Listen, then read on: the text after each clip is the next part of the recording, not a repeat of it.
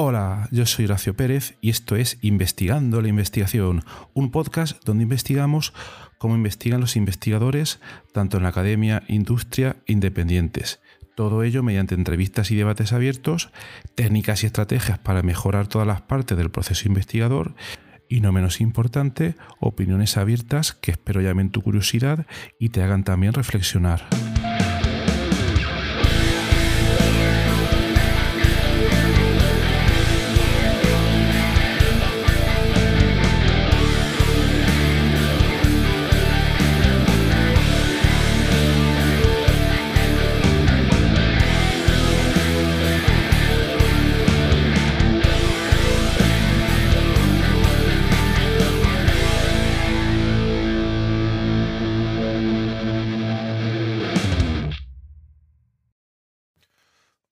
Hoy es miércoles 18 de mayo de 2022. En cuanto a las efemérides, bueno, yo creo que una de las cosas importantes a comentar hoy es el Día Internacional de los Museos. Entonces, lo que te recomendaría es que, eh, bueno, mires en tu ciudad, en tu pueblo, donde estés, la lista de actividades que probablemente y de manera casi segura están organizando allí los museos y que te des una vuelta por alguno de ellos a ver qué es lo que están haciendo y ver qué cosas interesantes puedes encontrar por allí. Bien, dicho esto, hoy vamos a hacer un episodio, hoy voy a hacer un episodio sobre Machine Learning, sobre inteligencia artificial.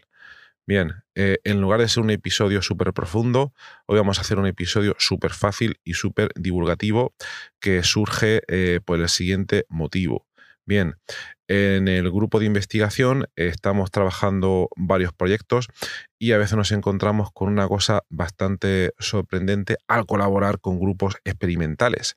Y es que eh, al trabajar con ellos en temas de procesado de datos, es decir, en temas donde ellos o en proyectos donde ellos han generado una serie de datos y donde nosotros a continuación vamos a aplicar técnicas de eh, inteligencia artificial a la hora de sacar algunas conclusiones o reglas, eh, digamos, em, eh, incluidas en esos datos que no son fáciles de ver, una de las cosas que más nos sorprende es que uno, ah, los colaboradores normalmente experimentales piensan que ah, todo lo que se llama inteligencia artificial o machine learning es una especie de magia que dándole al botón eh, te va a decir eh, todo lo que he escondido en tus datos. Eh, punto número uno. Y dos, los datos que tienen normalmente suelen ser em, de baja calidad, eh, y suelen ser pocos. Ahora vamos a comentar esto con un poco de cuidado, porque es importante. Entonces, eh, hoy vamos a hablar porque en el campo de la inteligencia artificial o del machine learning, el problema principal son la calidad de los datos. Eh, los que estéis ya trabajando en este campo, eh, para vosotros será esto algo bastante obvio, ¿vale? Pero este episodio de hoy es un episodio divulgativo y que va dedicado a la gente que no ha aplicado estas técnicas y que eh, quiere familiarizarse con ellas y que quiere saber un poco más cómo funcionan. Entonces, bien, dicho esto, para los que nunca hayáis aplicado un algoritmo de Machine Learning, un software de Machine Learning, etc., eh, la idea aquí sería la siguiente. Hay métodos de Machine Learning que son eh, muy, muy recientes, muy modernos, entre comillas, muy complejos, que eh, realizan unos cálculos muy, muy complicados y que pueden predecir cosas impresionantes a partir de esos datos. Y como sabéis, en los últimos 10 años aproximadamente ha habido, un, hype, ha habido una moda, una época de, digamos, como la, en la época de, la ilustración, ¿no? Donde la gente em, está apostando muy fuertemente por el mundo del Big Data, el mundo de la inteligencia artificial, etcétera, etcétera, y se ha hablado mucho sobre ello. Pero yo creo que aquí el problema mm, que ha habido y que todavía hay es que eh, se intenta vender la inteligencia artificial como algo mágico y que tiene una potencia impresionante para lograr sacar conclusiones a, tus datos.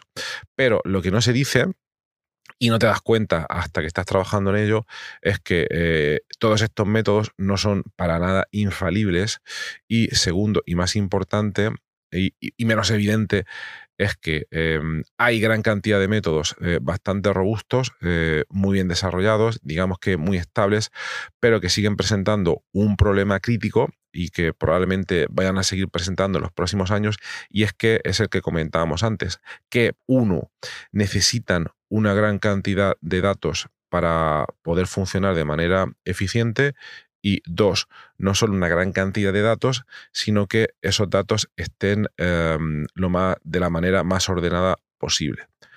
Creo que estas dos condiciones son fáciles de entender y, eh, de hecho, si no se cumplen, si no se cumplen, eh, aunque uno sea el mayor experto en machine learning del mundo, va a tener luego serias dificultades para tratar con esos datos. Entonces, vamos a repasar un poco en qué consisten esas dos características. Primero, cantidad de datos. ¿Por qué es necesaria una gran cantidad de datos? Bien, por dos motivos.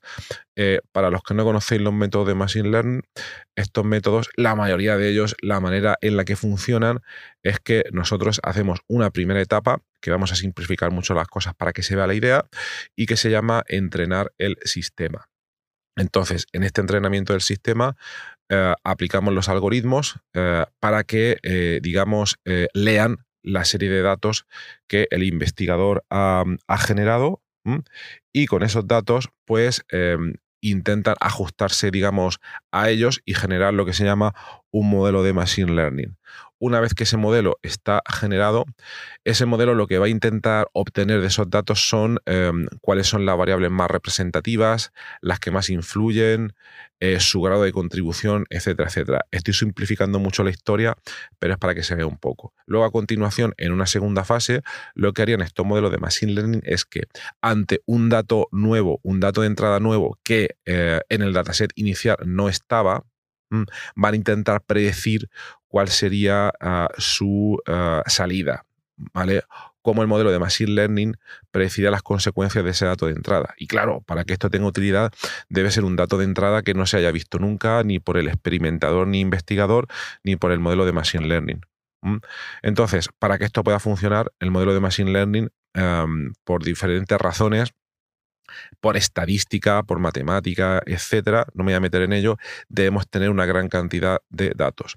Vamos a suponer, por ejemplo, nosotros estamos en un proyecto de inteligencia artificial referido a interpretación de datos médicos de pacientes, entonces em, estamos trabajando en varios problemas y hay algunos casos donde por diferentes motivos hay datos únicamente para 15 pacientes. Y cada uno de esos pacientes tiene ah, múltiples, digamos, descriptores o múltiples características de los datos. Podemos hablar 30, 40, 100 características. Entonces, en este caso, 15 pacientes que tienen 100 características, es muy difícil y eh, prácticamente imposible entrenar un modelo de Machine Learning de manera adecuada. Lo ideal sería que para 100 características tuviésemos eh, 1000 datos de pacientes, incluso 10.000 datos de pacientes, etcétera, etcétera. Por suerte sí que estamos trabajando en otros proyectos donde estas características sí que se cumplen. Pero es que luego además, eh, como comentábamos, otra de las características importantes es que a su vez ah, estos datos cubran ah, el mayor espacio configuracional posible. Es decir, si estamos estudiando datos de, enfermos eh, en la clínica, estos datos deben ser lo más diversos posible, que tengan en cuenta o que cubran ah, la mayor cantidad de, de, situaciones posibles que se dan en esa enfermedad, porque imaginaos que, vale, tenemos datos de mil pacientes, pero esos mil pacientes se comportan de una manera, me estoy yendo al extremo, prácticamente igual entonces, cuando venga un paciente que sea totalmente distinto o con otros síntomas, aunque tenga, mm, aunque la enfermedad principal sea la misma, entonces va a ser muy difícil para ese modelo de Machine Learning sacar conclusiones. Por tanto, como comentábamos, primera característica, ah, gran cantidad de datos, pero es que además, aunque no se dice, esos datos deben tener la mayor diversidad posible o ah, cumplir o cubrir una gran parte del espacio configuracional dentro de ese problema. Luego, siguiente, que es una característica que tampoco se dice, y con esta voy a terminar. Eh, es que esos datos además deben ser lo más, eh, voy a decir la palabra, ordenados y completos. Y para que se entienda, voy a poner un ejemplo. Supongamos este caso donde tenemos datos de mil pacientes y tienen 100 características, pero luego ah, alguien nos pasa un documento Excel con esos datos y luego resulta que esos datos contienen, digamos, para que se entienda, una gran cantidad de agujeros. Agujeros quiere decir casillas en blanco, celdas en blanco en ese Excel, porque quien ha tomado los datos había gran cantidad de datos que no podía rellenar por el motivo que fuera, o porque no se podían medir bien, o porque esos datos se han perdido, etcétera, etcétera, etcétera. Entonces, claro, si tenemos muchos agujeros en esa base de datos, entonces em, va a ser también muy difícil, aunque tengamos gran cantidad de datos de pacientes, va a ser muy difícil para los modelos de Machine Learning eh, poder operar porque tendremos que hacer etapas previas de ah, intentar rellenar esos huecos e intentar preparar el dataset de la manera más adecuada posible, porque el modelo de Machine Learning, en las condiciones más óptimas posibles, lo que debe ver es, para que nos entendamos, una hoja Excel eh, con todos los huecos cubiertos y que tenga eh, gran cantidad de filas, normalmente más cantidad de filas que de columnas, cuando estamos hablando obviamente de datasets eh, categóricos, donde lo que se intenta es predecir una salida, por ejemplo, si un enfermo va a evolucionar de manera favorable o de manera desfavorable. Entonces, estas serían, eh, digamos, dos o casi tres de las características más importantes de los problemas más importantes que a día de hoy existe en el Machine Learning. ¿Vale? Entonces, em, a día de hoy no es tantísimo un problema de, ingeniería, sino más un problema de tratamiento de datos. Por ello también eh, se está viendo la importancia en muchas empresas, en muchos proyectos, de eh, disciplinas tales como la ciencia de datos, etcétera, etcétera, porque parece que se está viendo eh, que es mucho más importante poder preparar bien los datos de entrada para que los procese algún modelo de Machine Learning o varios modelos de Machine Learning que ya los modelos de Machine Learning en sí. Por otra parte, ya lo hablaremos otro día, eh, se espera que en los próximos años, en la próxima década, en los próximos 10 años, los modelos de Machine Learning sean capaces de operar con una pequeña cantidad de datos y aunque esos datos presenten todos estos problemas. Pero todavía estamos bastante lejos de eso y habrá que esperar. A día de hoy vamos a ser prácticos, vamos a dejarnos los hypes y vamos a tener eso en cuenta. Entonces, si tienes un proyecto de investigación y quieres que alguien trate esos datos eh, mediante Machine Learning para poder procesarlos, ten en cuenta que para que todo sea óptimo deben cumplir estas tres características que hemos comentado, dos o tres según se mire. Bueno, pues nada más. Em, si necesitas ayuda con este tipo de proyecto de Machine Learning, también me puedes escribir o si tienes dudas, dejarlas y las responderé en el episodio de preguntas y respuestas que hacemos en el programa o hablar a través de nuestra comunidad de Discord, etcétera, etcétera. Pues nada más por hoy. Espero que tengas un maravilloso miércoles. Espero que el programa de hoy haya sido interesante y hasta luego.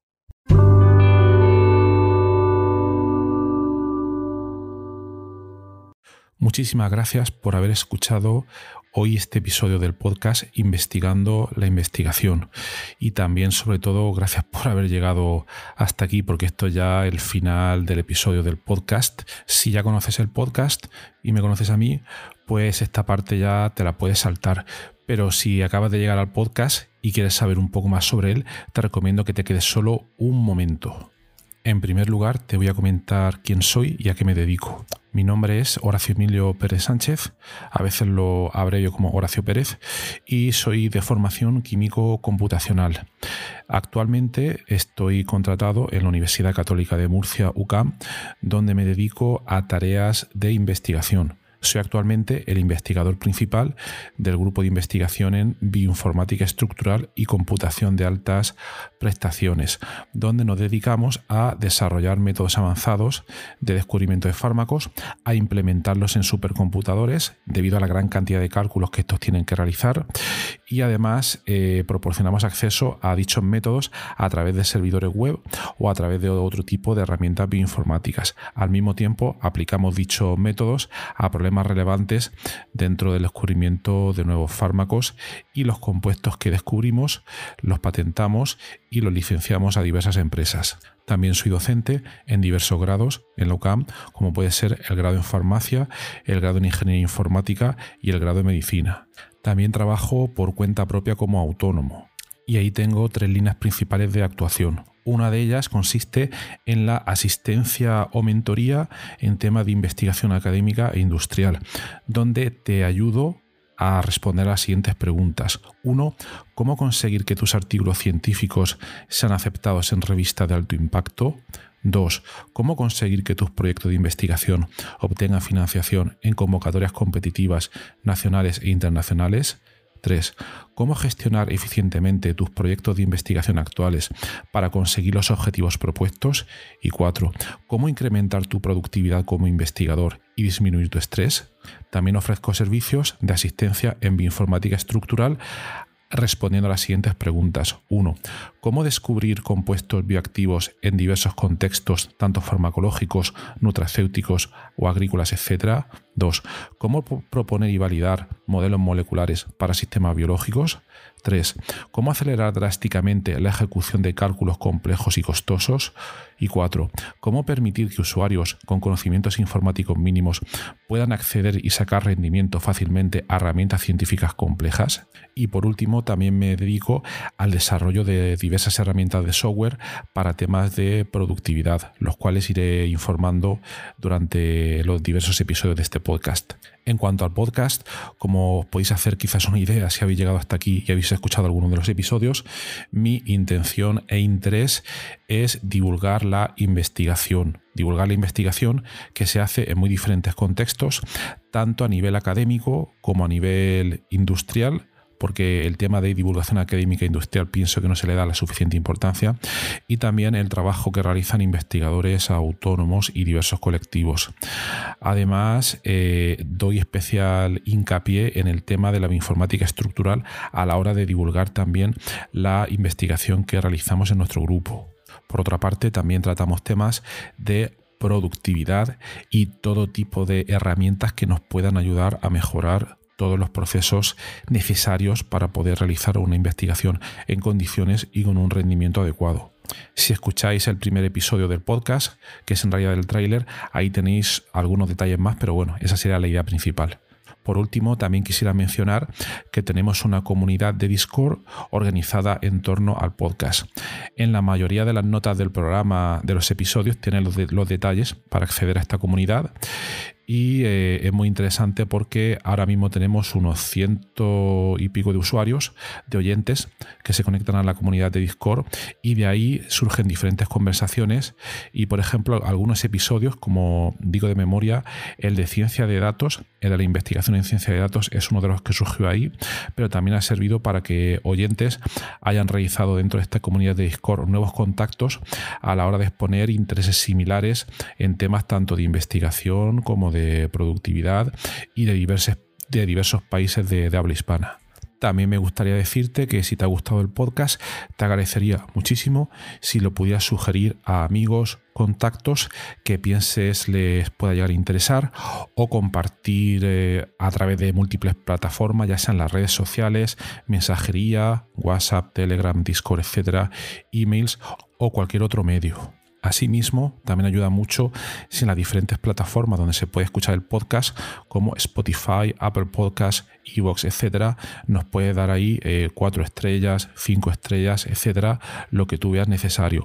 Pues todo esto al final ayuda a que el podcast llegue a más gente.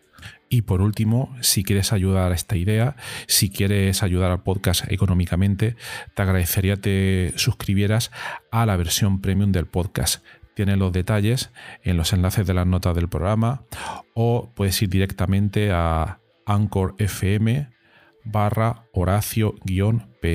Y ahí tienes todos los detalles. Y bueno, aquí se termina esta outro del podcast, un poco larga, pero me parecía necesaria para todos aquellos que lleguéis por primera vez.